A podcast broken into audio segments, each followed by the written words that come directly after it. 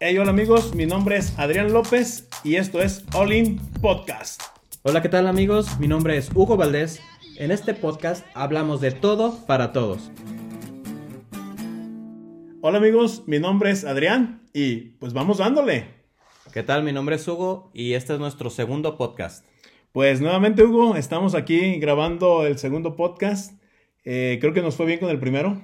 Eh, sí, de hecho, eh, ahí hubo buena respuesta del- de, de la gente. Estuvo muy, la verdad es que estuvo muy interesante, muy variado. Eh, platícanos, Adrián, ¿qué, qué impresiones te, te dieron nuestros... Nuestros escuchas, sí. nuestros seguidores ahora. Eh, pues mira, fíjate que tuve buena, buenos comentarios, tanto por parte de amigos cercanos y conocidos del trabajo que lo han escuchado. Se les hace interesante que brinquemos de un tema a otro. Creo que va a ser la, la síntesis de esto. Sí, de hecho, esa es la idea precisamente, como ya lo habíamos explicado en el podcast número uno.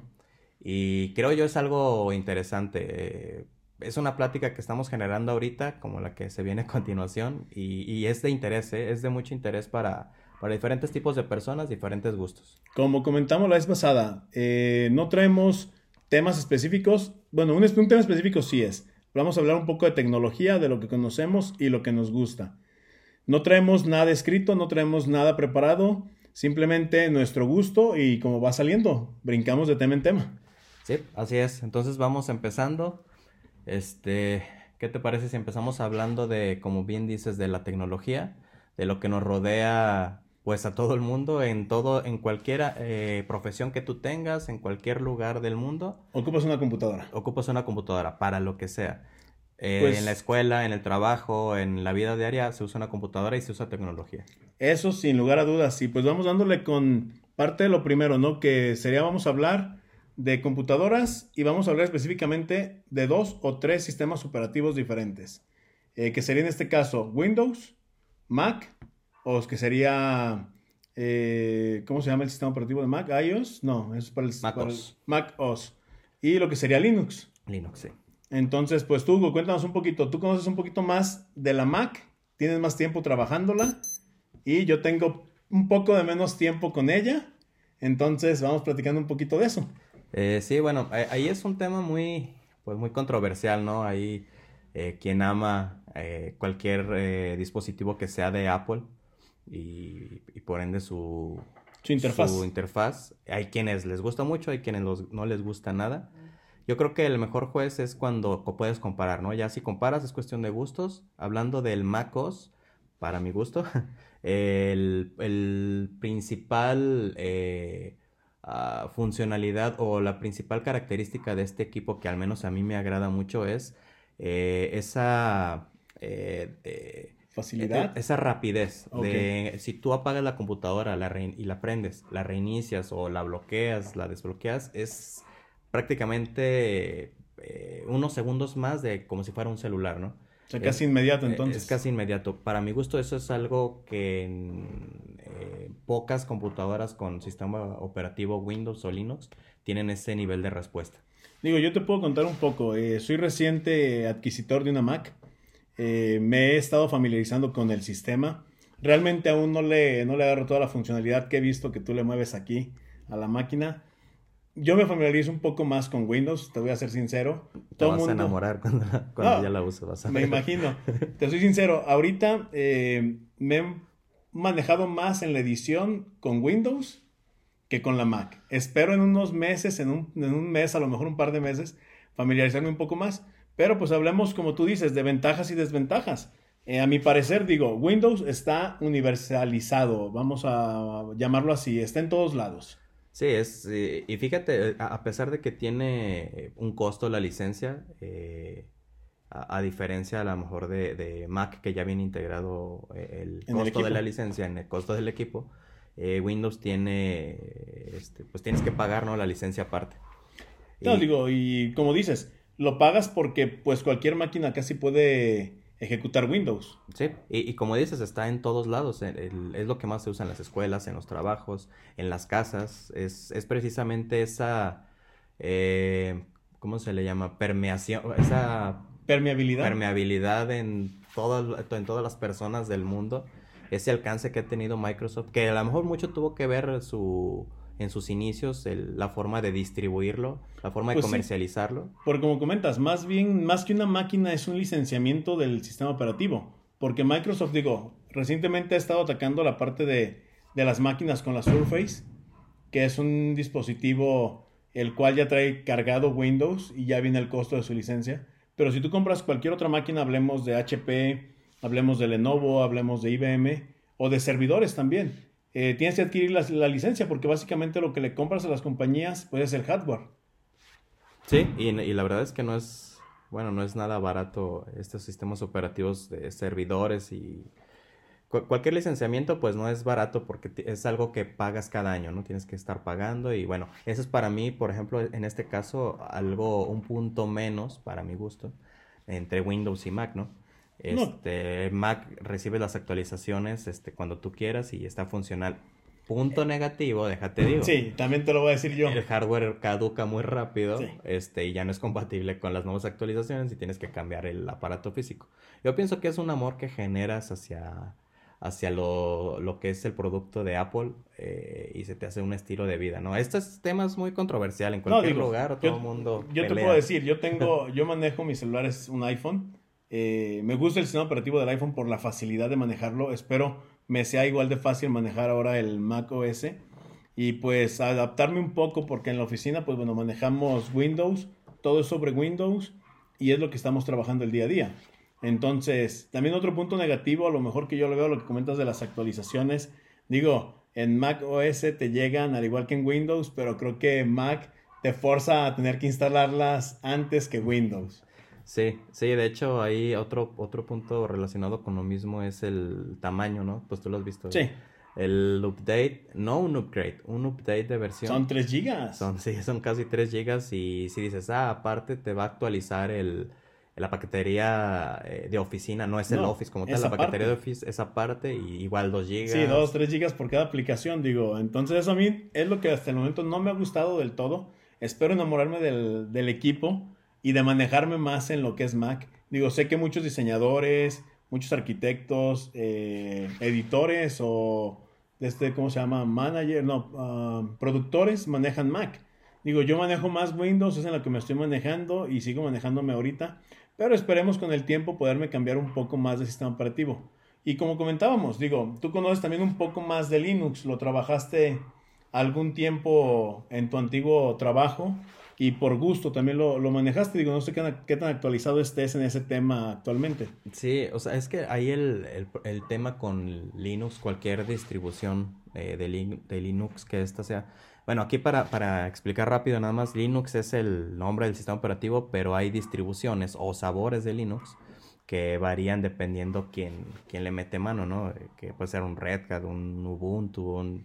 Yo de los pocos que conozco son Ubuntu, Edubuntu, y como Ubuntu, no sé cómo se llamaban, ahora sí que en algún momento los descargué y por ahí me hicieron llegar también una paquetería a la misma empresa gratuitamente. Sí, precisamente ahorita que, que tocas el tema de eso, esos, uh, ese sistema operativo eh, es gratis. Esa es, la, esa es la gran diferencia entre ese y Windows y Mac. Y Windows y Mac.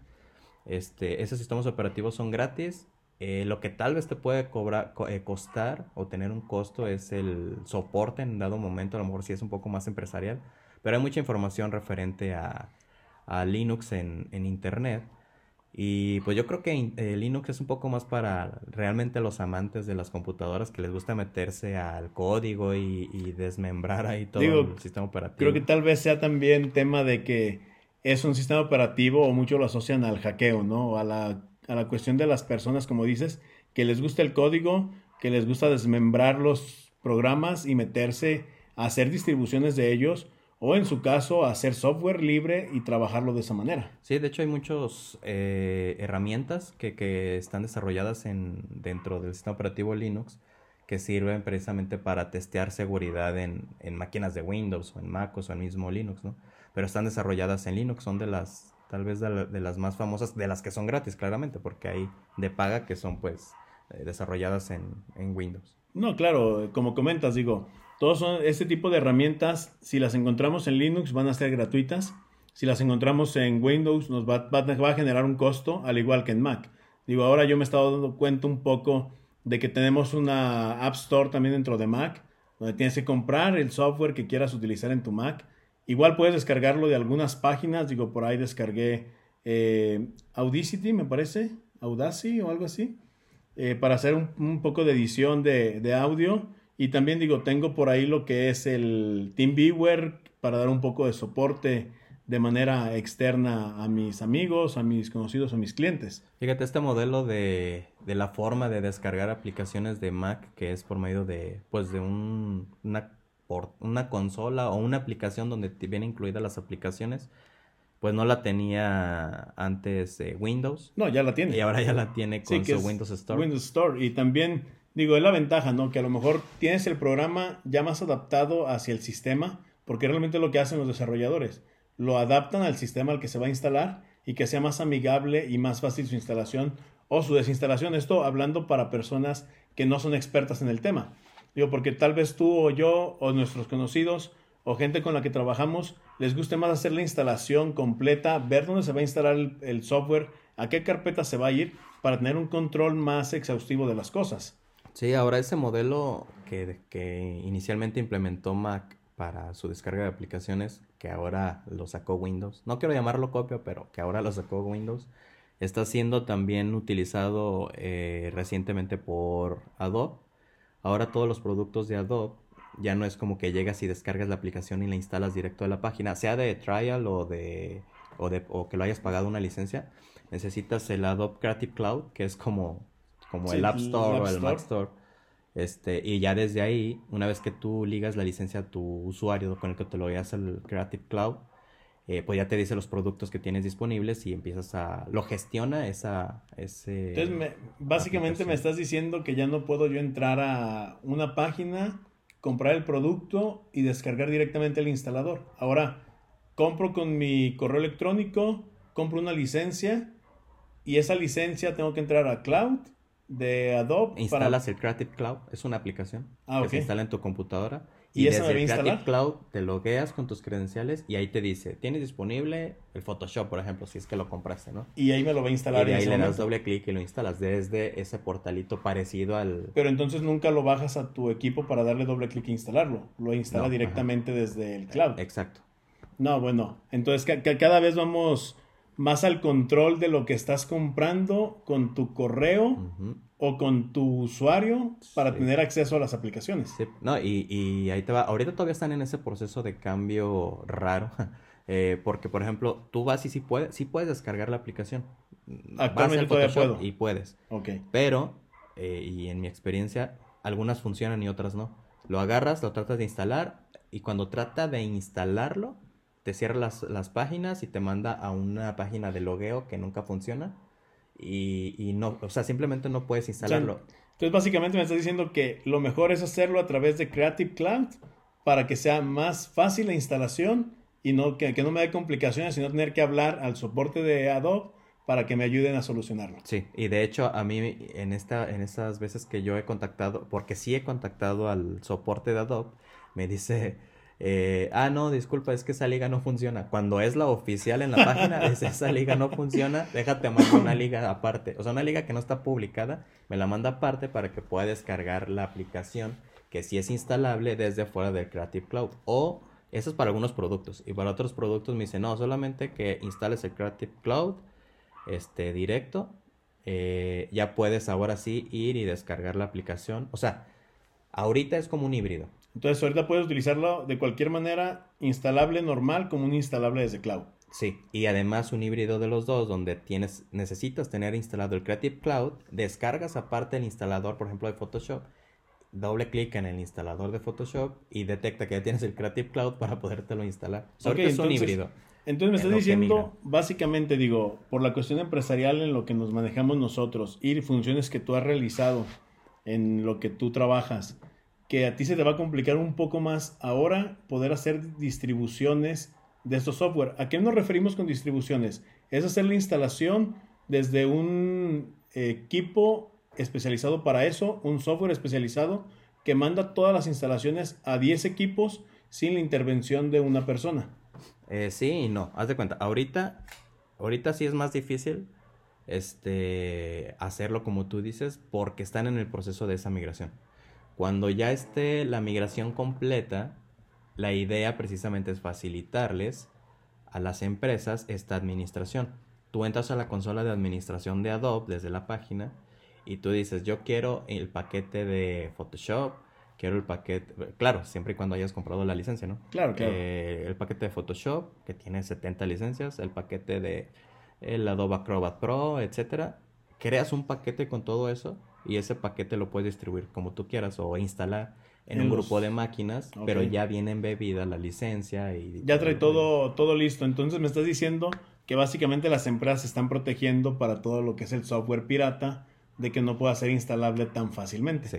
Entonces, estamos hablando que todo mundo se está protegiendo para el licenciamiento y que no utilicen los productos gratis. Digo, this is México, aquí podemos hacer lo que sea, dicen, pero esperemos que todo esto vaya ayudando a las empresas que desarrollan los software en darnos un mejor soporte, en darnos un mejor software, a la vez que nos haga pagar por estas licencias. Ahora, ahí cabe recalcar algo que sí me sorprendió. Regularmente, si tú te conectas a alguna página de, de algún software de licencia y pides soporte, te dicen cuál es tu número de licencia o, o sea, te dan soporte siempre y cuando hayas comprado una licencia. Claro, sí, sí. Y en mi caso, nunca me pidieron nunca una licencia ni nada. Yo nada más me di de alta con mi correo normal, sin tener yo licencia de nada, y le dije a contactar el soporte y me contactó una persona hindú. Este, ¿cuál problema tienes? Este y este y este. Ah, a ver, y me llama y hablando con él. O sea, puedes tener una llamada con una persona real, no es inteligencia artificial. Este, sin pedirme que tenga una licencia o algo. Y eso, eso de alguna forma está padre, porque no, tus dudas te las resuelven antes y a lo mejor ese es un factor para poder comprar una licencia o no. Creo que está bien ahí jugando. Creo, creo que es el soporte al cliente, ¿no? Lo que, de lo que estamos hablando ahorita, de cómo te resuelven los problemas, a lo mejor sin tener tu licencia, cosa que me parece que Windows no lo hace, o lo que es Microsoft. eh, si ni teniendo licencia te hace caso. Bueno, también Mac, eh, su servicio al cliente es bueno. No me ha tocado contactarlos para ninguna situación, no sé si tú has tenido oportunidad de, de hacerlo con anterioridad o no. O simplemente te ha tocado trabajar con, con aplicativos que han tenido las, las empresas.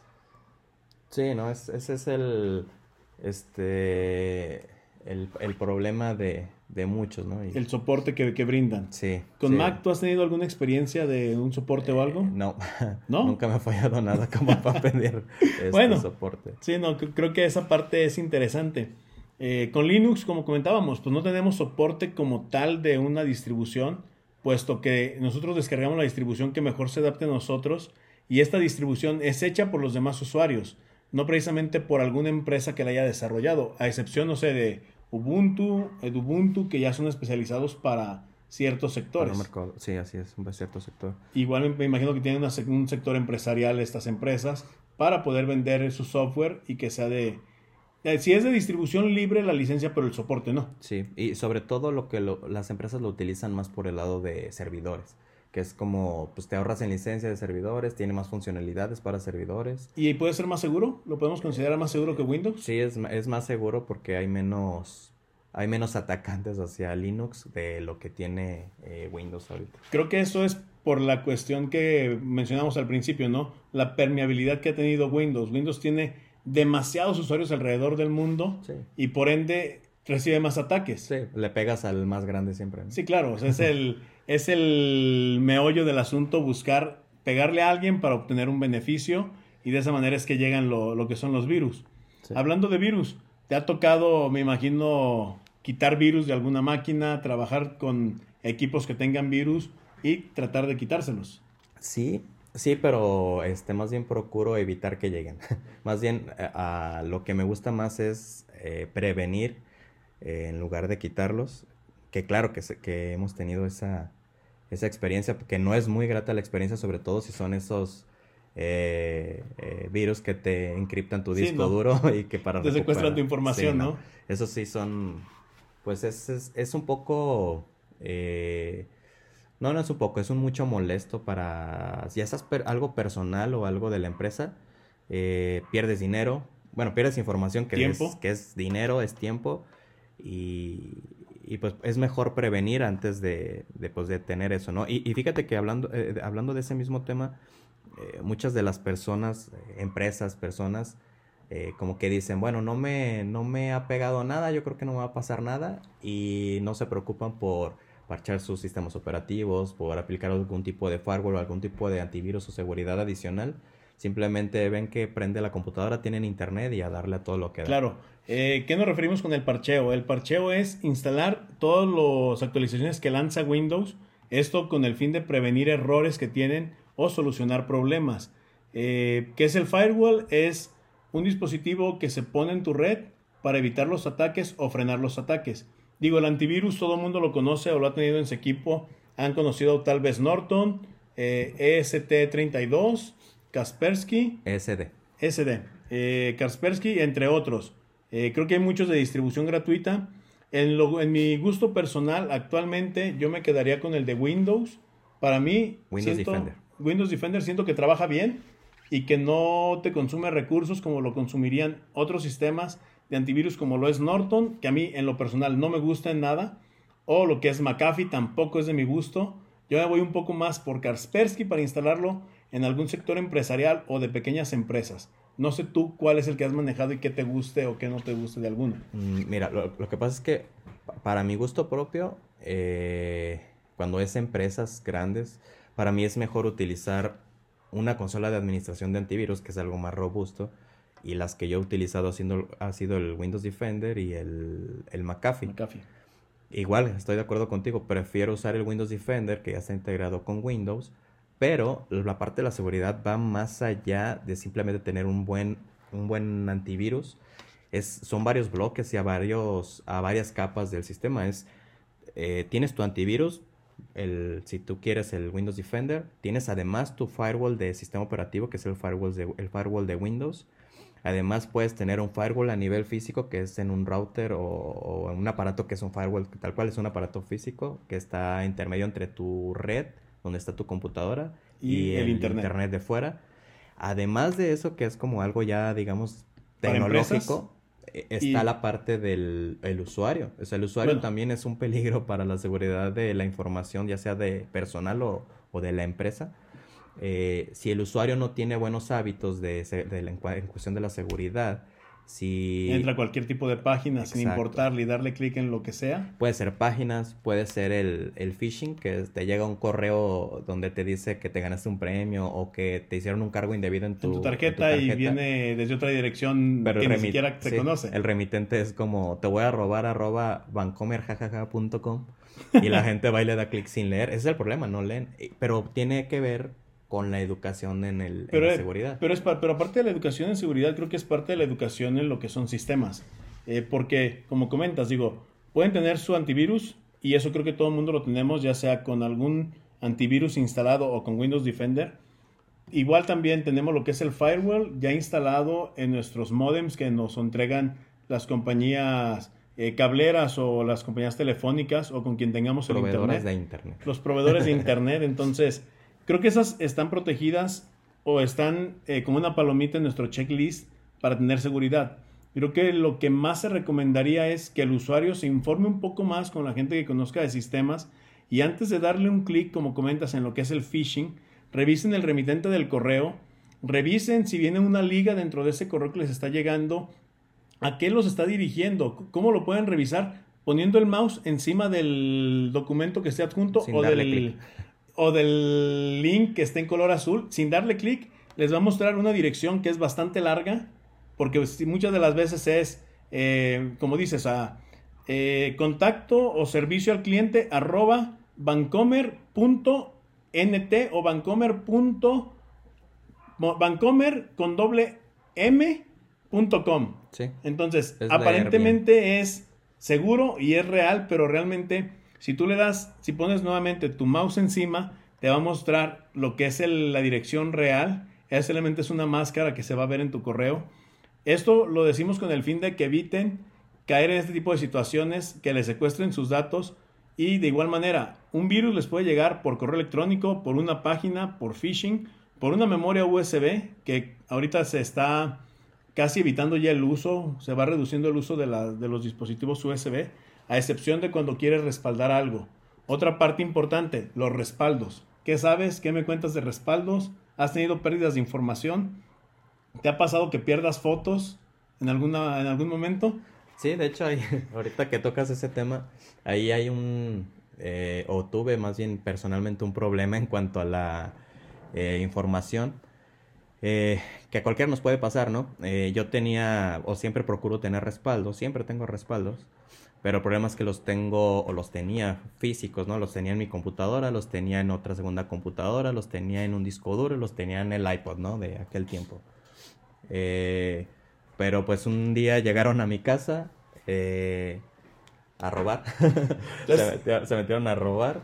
Eh, se llevaron mis todos mis dispositivos electrónicos. Entonces se llevaron mi respaldo, mi información y todo.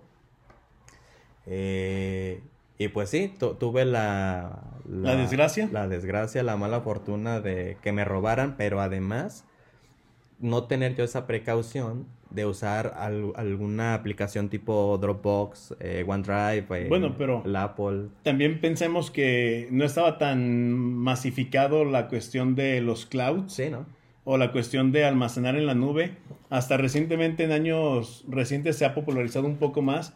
Creo que con lo que comentas pasó ya hace algún tiempo el que te robaran. Sí, no, ya pasó hace como ocho años más o menos. Entonces, a partir de ahí, de que tú perdiste esta información, ¿Qué optaste por hacer o cuál fue tu acción a seguir? ¿Sigues conservando en discos duros información o fotos en eh, USBs? Sí, tengo respaldos en dos computadoras, tengo en un disco duro externo y además lo tengo en la nube. No, bueno, entonces... tengo por todos lados. Ya estás prevenido, creo que, digo, yo no he sufrido el robo de, mi información, pero sí he perdido información. Digo, he tenido daños en dispositivos, lo que son USBs o dispositivos memorias USBs. En un disco duro también tuve un daño y perdí información. Lamentablemente no hice un respaldo en un equipo, en una PC para tenerlo físicamente también ahí respaldado. Actualmente también yo también me migré a tener un respaldo de igual manera en la nube. Y creo que eso es lo que podemos recomendarles a todas las personas, ¿no? Tener un respaldo en tu USB y al menos en una computadora y en un disco duro. Sí, que tengas y, en diferentes lugares. Diferentes lugares y en la nube. Te puedo decir, eh, recientemente queríamos visualizar eh, mi esposo y yo unas fotos de nuestra boda. Tomamos la memoria que nos dio la fotógrafa para podernos a verla y seleccionar unas fotos que queremos imprimir. Y oh sorpresa, la memoria no funcionaba, estaba completamente dañada. Ahí te puedo decir que yo tuve una sensación de estrés, de nerviosismo, porque dije, güey, perdí las fotos, ¿qué pasó? Ahí, es donde se sintió el verdadero terror. Exactamente, ahí fue, donde la, ahí fue donde la puerca torció el rabo, dirían. Entonces, como loco me puse a buscar en mis computadoras, eh, en un par de máquinas que tengo con Windows, en una que utilizo comúnmente, o puedo decir que la de mayor uso, revisé y no tenía el respaldo, no tenía nada de la boda. Entonces sí me dio el miedito, el qué pasó con nuestras fotos. Pues te vuelves a casar y ya. Pues sí, no, tan fácil, así me dijo ella, ¿no? Entonces, tengo otra máquina que no utilizo tanto, que traigo conmigo la mayor parte del tiempo, error porque tampoco tenía respaldo. Y batallé porque no me acordaba del password para entrar. Te puedo decir que utilicé una serie de combinaciones de mis passwords, yo creo que unos 20 a ver cuál era, y no me daba y no me daba, y ese día teníamos que salir. Entonces salimos de aquí de la casa y yo iba a contar con el pendiente en la mente de dónde están esas fotos. Yo estoy seguro que hice un respaldo, pero ¿dónde está mi respaldo? Afortunadamente, como les comento, yo tenía la certeza que había hecho un respaldo, que estaba en esa máquina. Y sí, regresamos de, de estar haciendo unos pendientes que teníamos. Vuelvo a prender la máquina, hago otra prueba con la contraseña, ¡pum! Le atiné a la contraseña. En cuanto entro a esa máquina, me pongo a hacer un respaldo, reviso fotografías, respaldos y aquí están. Desagarré la memoria, la volví a formatear, guardé en la misma memoria, guardé en una memoria extra, guardé en dos discos duros diferentes y lo subí a la nube. No me va a pasar que pierda esas fotos porque sí, me puedo volver a casar, pero el gasto es muy, es muy fuerte, entonces no. creo que sea lo más viable. Entonces digo, en cuestión de respaldos, recomendación, tengan varios respaldos en diferentes lugares y empiecen a acostumbrar un poco a utilizar lo que es la nube o lo que sería en este caso eh, OneDrive lo que sería Dropbox, el Google Drive, Google Drive o iCloud de Apple. Creo que son los de mayor uso y todos tienen eh, servicios gratuitos. Me parece que Drive de, de Google les da 15 GB. Apple da 5. Me parece que iCloud, no, perdón, eh, OneDrive te da, me parece que 2 GB. Y Dropbox de entrada les da 1 GB y pueden irlo escalando de manera gratuita hasta 2.7 GB, si no mal recuerdo, siguiendo ahí alguna serie de pasos que te va solicitando para poder tener esto. Existen otras que también son Mega y lo que era, ay Dios, se me fue el nombre ahorita, pero lo que es Mega es bueno para también hacer un respaldo y tener por ahí información en la, en la nube. Ahí lo que personal, lo personal lo que me gusta más es el iCloud por eh, bueno, el tema es que para mi gusto es barato, creo que 49 pesos por 200 gigas. Y mensuales. Eh, mensuales, sí. Sí. Y bueno, para yo creo que es barato, no sé. No, sí. Eh, la información creo que no tiene precio. Y otra cosa que me gusta es que, digo, sé que se puede hacer con lo otro, pero ah, lo que yo tome en el iPad se guarda en el iCloud y lo puedo ver en el... En un iPhone en o en mi iPhone o en la Mac y... Y pues esa, o sea, estás seguro que lo que hagas en tu computadora, sea algún documento, una foto, un video, lo que sea, va a estar en la nube y en el mismo momento puedo irlo a ver en algún otro dispositivo que yo tenga. Ahora, pasemos a otro tema también, yo creo que es de suma importancia. Ahorita te hablaba de los passwords, del password que tengo en mis equipos. Yo batallé. Claro, es el, ese nunca falla y no se olvida. Eh, tengo varios passwords, creo que todo el mundo hacemos lo mismo. Los universalizamos, utilizamos un password para muchas, muchos aplicativos. No es lo correcto. Creo que también un password debe de estar hecho a, partir de frases y no de nombres o de cosas.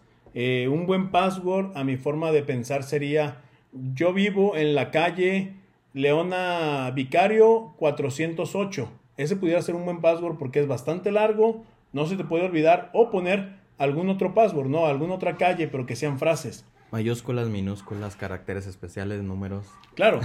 Y no solamente yo creo que lo que muchos usamos es una serie de 8, 10 o 12 dígitos junto con letras y números, que también es de fácil recordar, pero puede ser más fácil descifrable. números consecutivos o... Sí, eso no, no se recomienda en ningún momento hacerlo. Pero sí, una recomendación sería utilicen frases con espacios, no todo pegado para que sea todavía más complicado el poder descifrar ese password y que no se les olvide, porque eso es lo esencial. Ahora, eso es la parte técnica como tal, ¿no? Pero la parte que es algo de lo que hablamos hace rato, la parte humana es, pues sí, puedo poner el password más difícil del mundo, pero si lo escribo en un, en un, blog de notas, de notas en, papel y lo dejo a la vista, pues alguien te lo va a robar y va a estar haciendo. Y sí pasa, ¿eh? O sea, se, se pueden pasan mucho, muchas de las veces pasan dos cosas. O dejas tu password escrito y alguien se lo roba y hace mal uso de él. O dejas que te guarde lo, en una computadora ajena a ti eh, o que sea pública.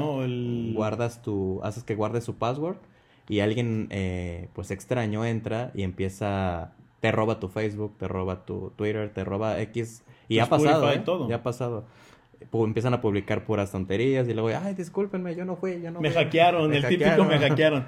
Eh, digo, creo que eso, es, eso que comentas, creo que si tienes una cuenta de, de Gmail, una cuenta con Google, es muy amigable el hacer esto, al loguearte en Google Chrome con tu cuenta. En automático te da una serie de, de opciones para guardar tu password.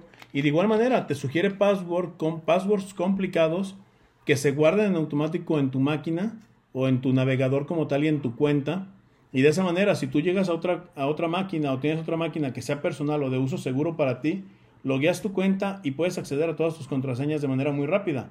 Eso creo que es algo muy bueno que se ha estado implementando, pero si les llegan a robar su contraseña de su cuenta de Gmail, pueden tener acceso a toda su información de todos los sitios en los que hayan guardado su contraseña y puede ser contraproducente.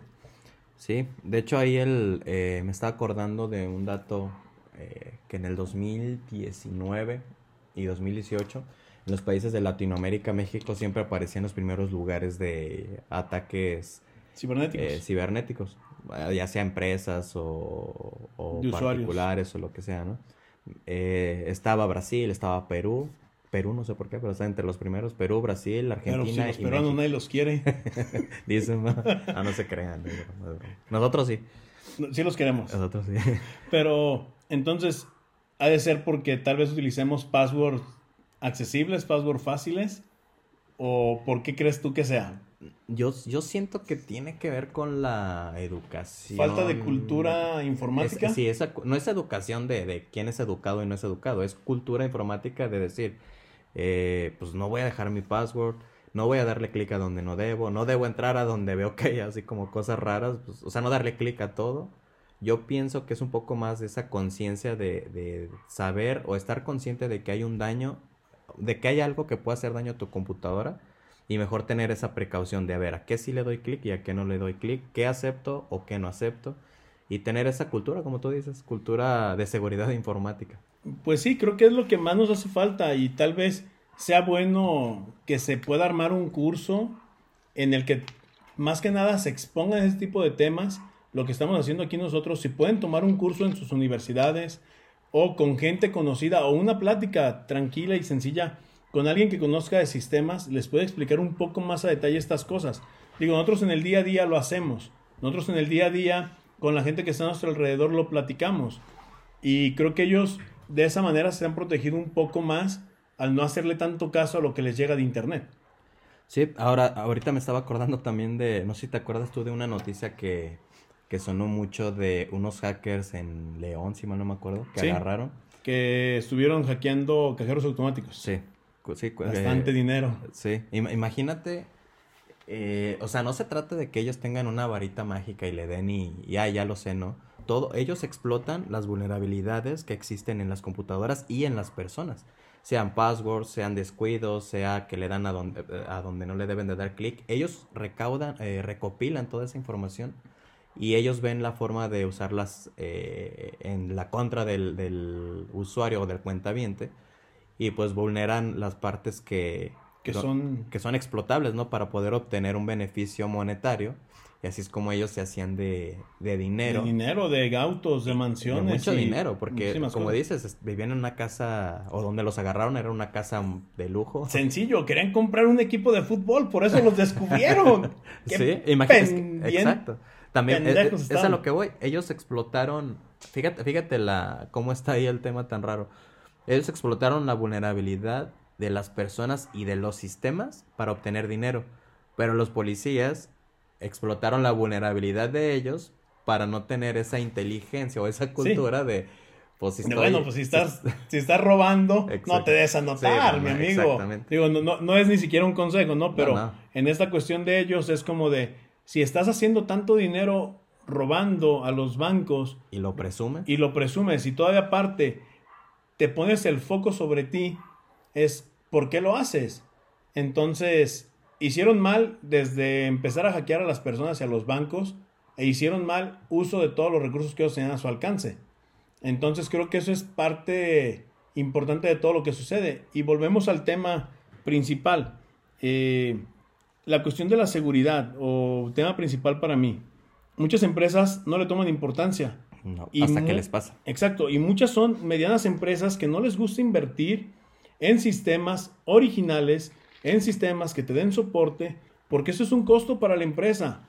El, el área de tecnología siempre va a ser un costo, nunca va a generar ingresos a la empresa, pero va a hacer que la empresa funcione No de manera adecuada para que la gente que se encarga de traer los recursos a la empresa pueda hacerlo de la manera más óptima, de la manera más fácil y esa es la forma de que el área de tecnología genere dinero para la empresa.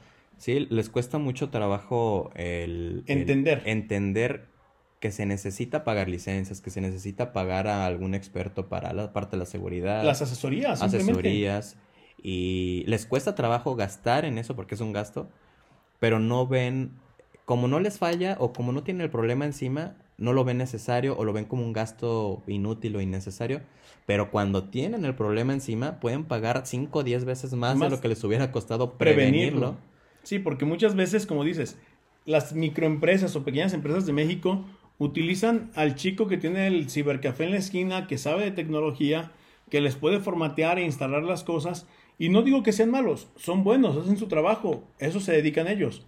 El problema es que ellos no los asesoran más allá de y no les ofrecen un servicio al cliente de seguimiento, de ver cuáles son tus requerimientos y qué es lo que necesita tu empresa, por muy pequeña que sea, cinco personas, tres personas y cuatro máquinas o cuatro personas, tres máquinas. la gente que tú tengas, un equipo requiere de soporte, requiere de asesoría y requiere estar en las mejores condiciones. Sí, ahí, entra el tema del... Eh, a, quién, a qué estás enfocado, ¿no? Si esa persona, como dices, de, del cibercafé que se dedica a formatear computadoras, o sea, puede dar el, el, mejor servicio, un excelente servicio, pero es enfocado a un cierto mercado, ¿no?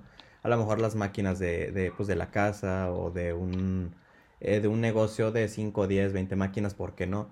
Pero hay cierto nivel de expertise que tienes que invertirle y pagar, porque esas personas eh, estuvieron eh, en un ambiente donde tuvieron mil, dos mil, cinco mil, diez mil máquinas, donde vieron problemas, donde previnieron problemas y donde solucionaron problemas y esa experiencia cuesta. Sí, obviamente te va a costar y es mejor, como dices, invertir un poco de ese dinero antes de que te suceda algo, invertir en cuestiones de informática, en cuestiones de tecnología, ya sean equipos más robustos, equipos con mejores prestaciones o en este caso poder tener un experto que te pueda asesorar en esto y que te pueda apoyar en tomar una mejor decisión para tu empresa. ¿Va a costar? Sí. Y no necesitas gastar millones, es como dices, e, es, al, final, al final de cuentas es una consultoría, no lo estás contratando mes con mes dándole 100 mil pesos, o sea, no, es, a ver, te voy a pagar una consultoría por una cierta cantidad y, y que puede ser razonable, ¿no? Para ambas partes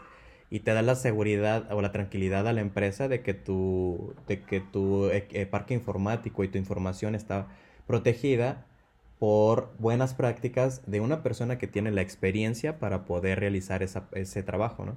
Yo, con, yo me acuerdo de, de, dos casos este, en el año pasado, eh, no voy a decir quiénes, pero de dos empresas que tuvieron el problema de que se les encriptó la información.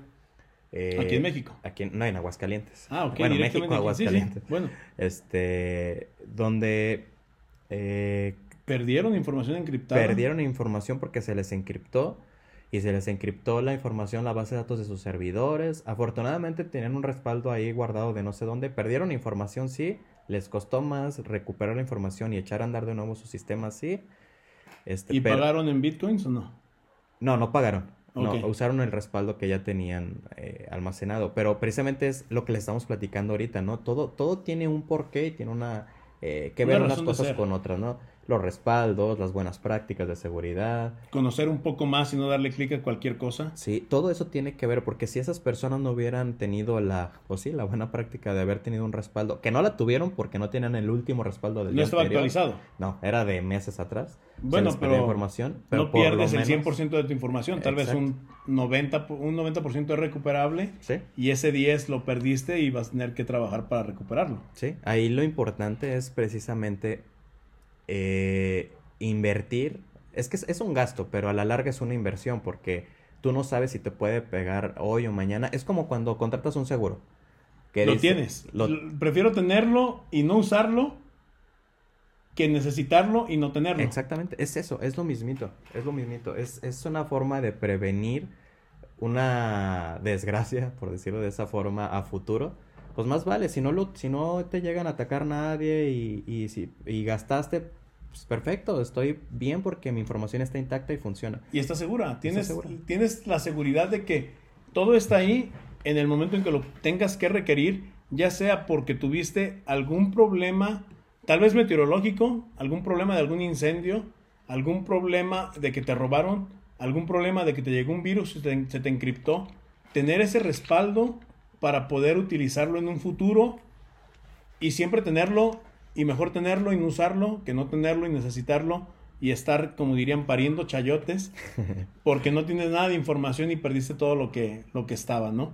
Sí, es, es, es eso y, y, digo, a lo mejor estamos hasta sonando muy técnicos. Ojalá las personas que nos escuchan que no son tan técnicas este, no se vayan a molestar. No, y, no, y si, se, si tienen alguna duda, pueden contactarnos, nos pueden mandar por ahí un mensaje en la página de Facebook. Sin ningún problema les podemos responder Digo, trabajamos en tecnología, somos expertos en algunas áreas, pero hablamos un poquito de todo lo que conocemos en la cuestión de tecnología. Ahora, volvamos a un punto importante. Eh, ya hablamos de sistemas operativos de los equipos.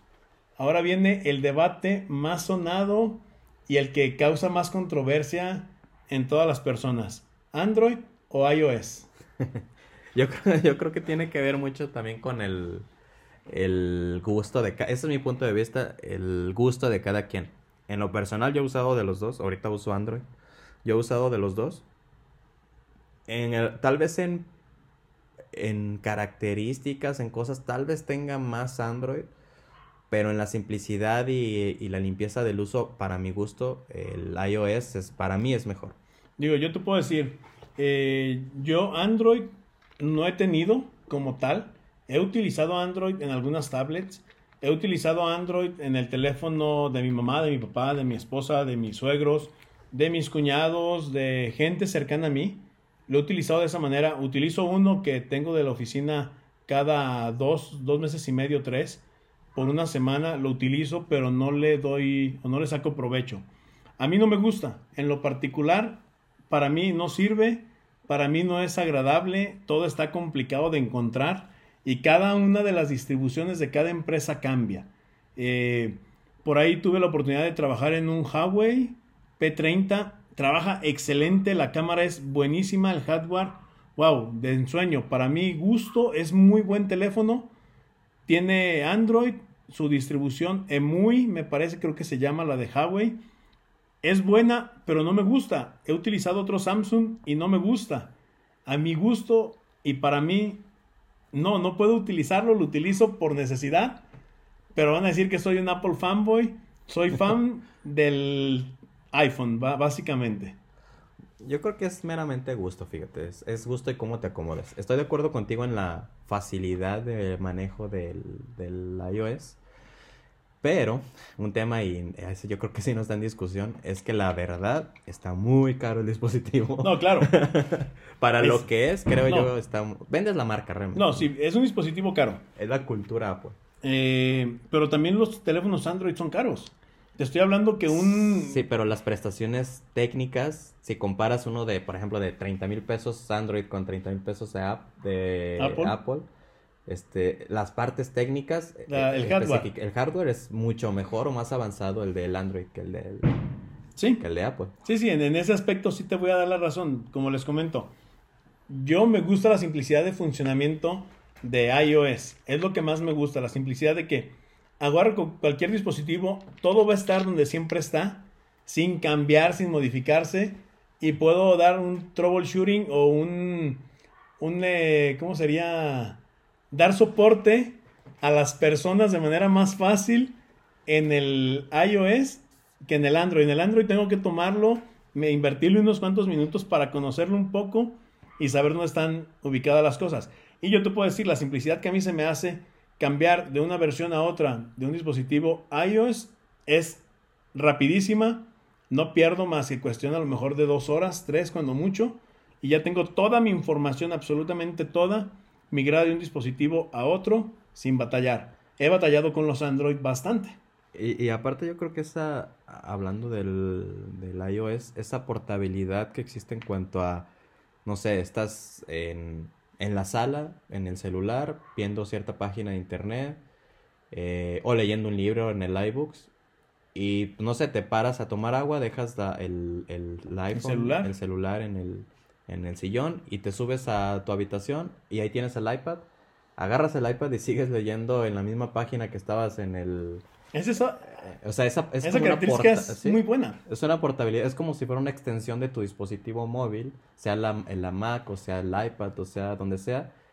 Eh, el historial de navegación te quedas donde estás navegando. Si estás leyendo un libro, te quedas donde estás eh, viendo. Si tomaste foto, pues la, en el celular la, viste, la sigues viendo en el. Creo que es la integración de, de sus sistemas, ¿no? Porque estamos hablando de lo que es el iOS, lo que es el iOS, iOS, iPad o iPad, algo así y Mac OS o iPad OS y Mac OS. Creo que la integración que tienen entre los tres es tal que, como lo comentas, estás en un dispositivo y puedes ver lo que, lo que tienes en uno en el otro casi de manera automática. Sí, ni, e, eso en lo personal a mí me gusta mucho. Mira, a mí a mí lo único que no me gusta es lo, el precio, ¿no? El costo. o sea, porque es lo que te digo, ¿no? O sea, es como si compraras, eh, no sé, un auto, dos, hay dos autos de lujo, ¿no? Este, donde te cuestan los dos 500 mil pesos, pero pues uno es eh, un V8 y... Mayor potencia, caballos de fuerza. caballos de fuerza y A lo mejor el otro es más estéticamente es más bonito, pero el otro es más potente, con su motor y a lo mejor el consumo es mejor, no sé, ¿explico? Sí, sí, sí. Eh, y pagas lo mismo y es donde dices, ay, caray, ¿qué me conviene? Pues no, es que te conviene, es que te gusta. Claro. Si a ti te gusta uno, agarras y tienes el dinero para pagarlo, agarras el otro y lo pagas. No, claro, y creo que es también parte fundamental que Android es personalizable en muchos aspectos. Lo que comentábamos de, de Windows. Puedes personalizarlo y tener muchísimas aplicaciones está masificado, está muy permeable en la sociedad. Te digo porque yo lo he visto en la cuestión de, de mi papá, no básicamente hablando de él en particular. Él ha pasado de tener un iPhone a tener un Android y no, no batalló nada. Para él fue eh, tener un equipo y adaptarse de manera muy rápida a él y nuevamente a tener, un, a tener otro iPhone y volver a adaptarse de manera muy rápida en él sin batallar. De igual manera lo veo con otras personas. Android es amigable, sí, pero a mí no me gusta, es la única cuestión. A mí no me gusta lo que es el sistema operativo. Traigo por ahí un teléfono Android que quiero estar explorando un poco más y trabajándolo. Espero poder darme el tiempo de conocerlo un poco más el sistema o tener un sistema de un equipo de gama alta para realmente darle la oportunidad a Android y trabajarlo. Tengo muchos amigos que pasaron de ser eh, Apple fanboys a pasar a ser Android fanboys, que ya aman lo que es la cuestión de, del Android. Entonces, creo que yo estoy ahorita casado con la simplicidad, casado con eso, y pues yo no sé, digo, ¿qué más me puedas comentar tú, Hugo, de esas cuestiones? Pues mira, déjate cuento un chiste hablando ahorita del iPhone. Este, acuérdense que no sé contar chistes, pero es para romper aquí el hielo un poquito. Este, llega Pepito y le dice, papá, ¿Recuerdas que para el iPhone 5 vendí, vendí tu coche? ¿Tuve que vender tu coche? Y le dice a su papá, sí, Pepito, ya me acordé. Dice, ah, pues ha salido el iPhone 6. No, la casa. de eso quería hablarte. o sea, habla un poco del costo. Sí, del costo, sí, sí. Es un costo alto, es un costo, pagas por la marca, pagas por la fiabilidad, pagas por el tener un equipo que te va a funcionar hasta que se rompa tal vez.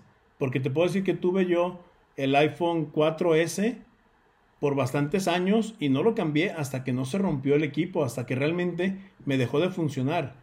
De ahí brinqué al 5S y de igual manera lo utilicé varios años y no lo cambié hasta que tronó. Bueno, tú que lo cuidas, porque yo conozco de personas que el siguiente día lo estrenan. No, bueno. Hay que tener esos 30 mil pesos. Volvemos a lo mismo, al usuario. Sí. A cómo, a cómo le den el uso y cómo lo, lo tenga. Entonces, recapitulando, no soy fan ni me gusta lo que es Android. Es seguro, es sencillo y es fiable, sí. El hardware que utiliza es muy bueno, muchísimo mejor en ocasiones que lo que es el iPhone, sí. Pero a mi gusto, muy personal, para mí, Android no, no y no.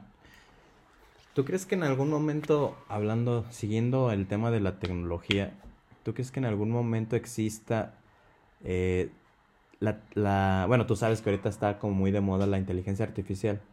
¿Tú crees que puede existir en algún momento inteligencia artificial en los sistemas operativos, sea de eh, sistema operativo de celular o laptop lo que tú quieras, pero que autocorrija sus problemas? O sea, que desaparezca de alguna forma el soporte. Es decir, eh, no sé, el, la, tu computadora de Windows eh, ya no abre el, el reproductor de video entonces, que la misma computadora vea, ah, ok, tienes el código 5000 de que no abre sus videos. ¿Y lo corrige? Para corregirlo es, tienes que ir y descargar esto, reinstalar esta parte, corregir ¿Y que lo haga automático?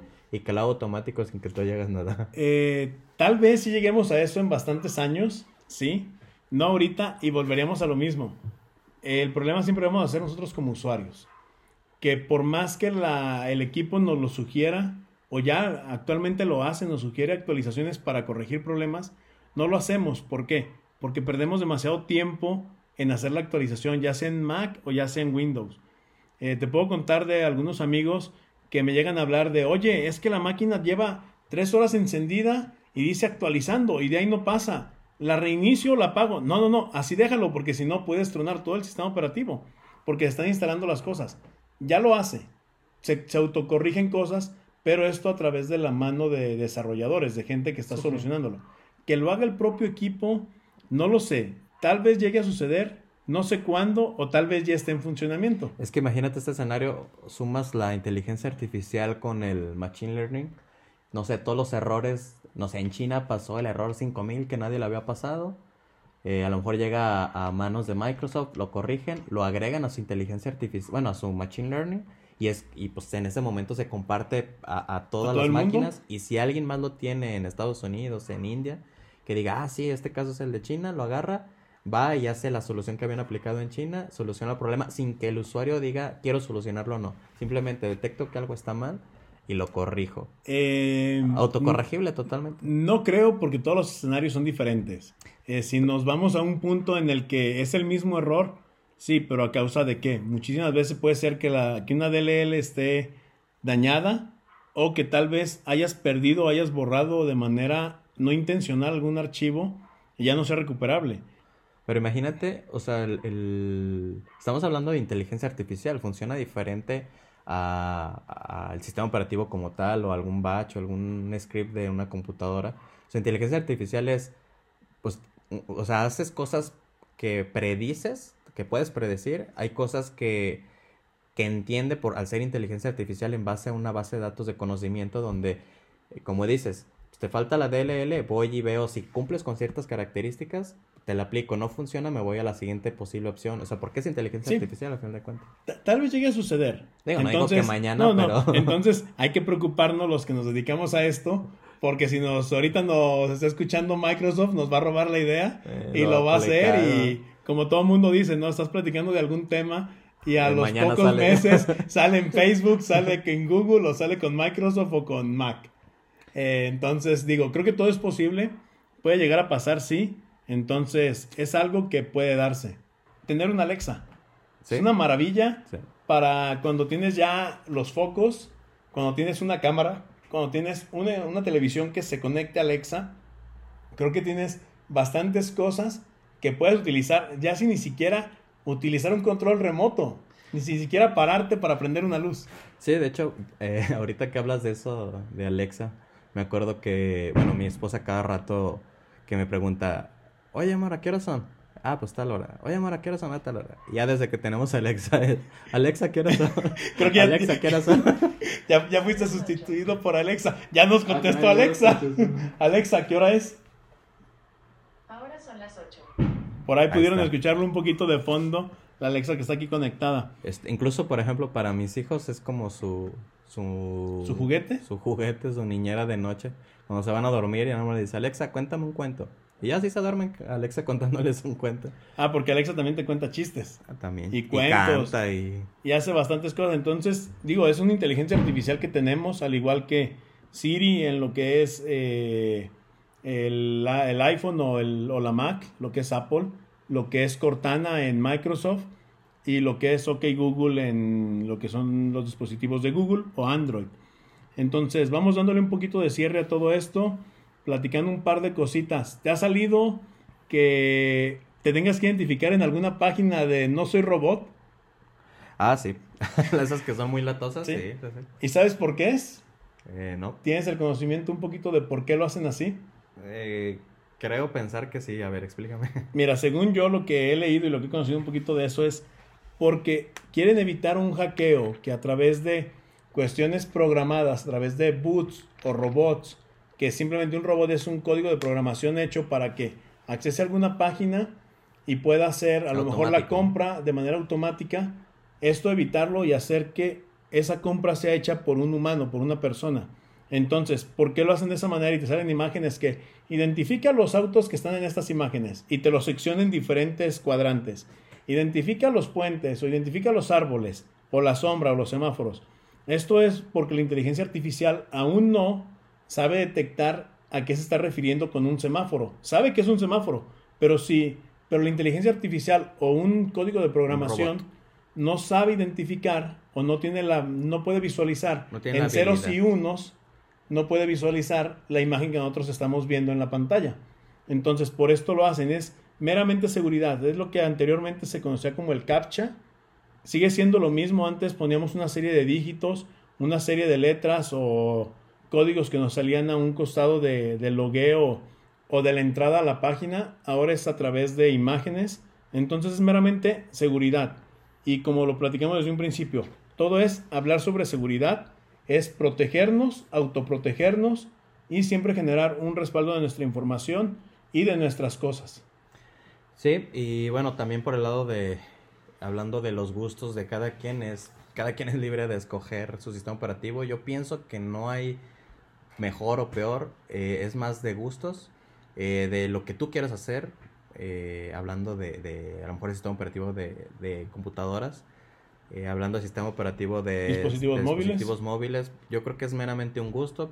No es que yo esté bien o mal si me gusta Android o macOS o lo que sea, o iOS. No es que esté bien o mal, es gustos y yo creo que es respetar también, entra el No, respeto de... claro. Porque hay mucha gente que sí se, se apasiona con esos Sí, temas. no, y, bastante. y pues es respetar, ¿no? Cada quien puede, le pueden gustar las verduras o no y pues no tienes por qué criticarla, ¿no? O por qué no comerlas o por qué sí comerlas. Sí. Entonces, igual digo, como tú lo comentas, Hugo, yo también concluyo lo mismo, no hay sistema operativo malo, es el uso que le quieras dar y creo que lo malo lo aportamos nosotros como usuarios. ¿Qué hacemos o dejamos prácticas. de hacer con una mala práctica de seguridad, con una mala práctica de tener el equipo o con una mala práctica de abrir lo que sean los equipos? Eh, de mi parte es todo. No sé si tengas algo más que platicarnos, Hugo, o decirnos antes de, de cerrar este podcast. Eh, no, nada más que es un gusto eh, compartir con ustedes eh, pues la información que nosotros podremos eh, eh, brindarles para su conocimiento, por la curiosidad que pudieran tener. Los temas van a ser muy variados para todos los gustos. Hay- Hay quienes les va a gustar, así como hablamos de los gustos, hay quienes les va a gustar este, este tipo de podcast como más tecnológico. Hay quienes les va a gustar a lo mejor un tema un poco más pues de la vida diaria, eh, eh, de ejercicio, de alimentación, de eh, de, cualquier tema, ¿no? de cualquier constante que esté sucediendo. Igual posiblemente después hablemos por ahí, como dices, de cuestiones alimenticias, de meterle al gimnasio con algún invitado, de conocer un poco más de preparaciones o de algunas startups que están iniciando aquí en la ciudad, de algunos amigos, invitarlos a que nos platiquen un poco de esta situación. Y como dices, esperemos haya sido de su agrado esto y pues nos vemos hasta la próxima. Este, muchas gracias y eh, síganos en las redes sociales. Hasta la próxima. Recuerden amigos, nuestras redes sociales son en Facebook, All In Podcast con doble T y nuestro Instagram es all-in-podcast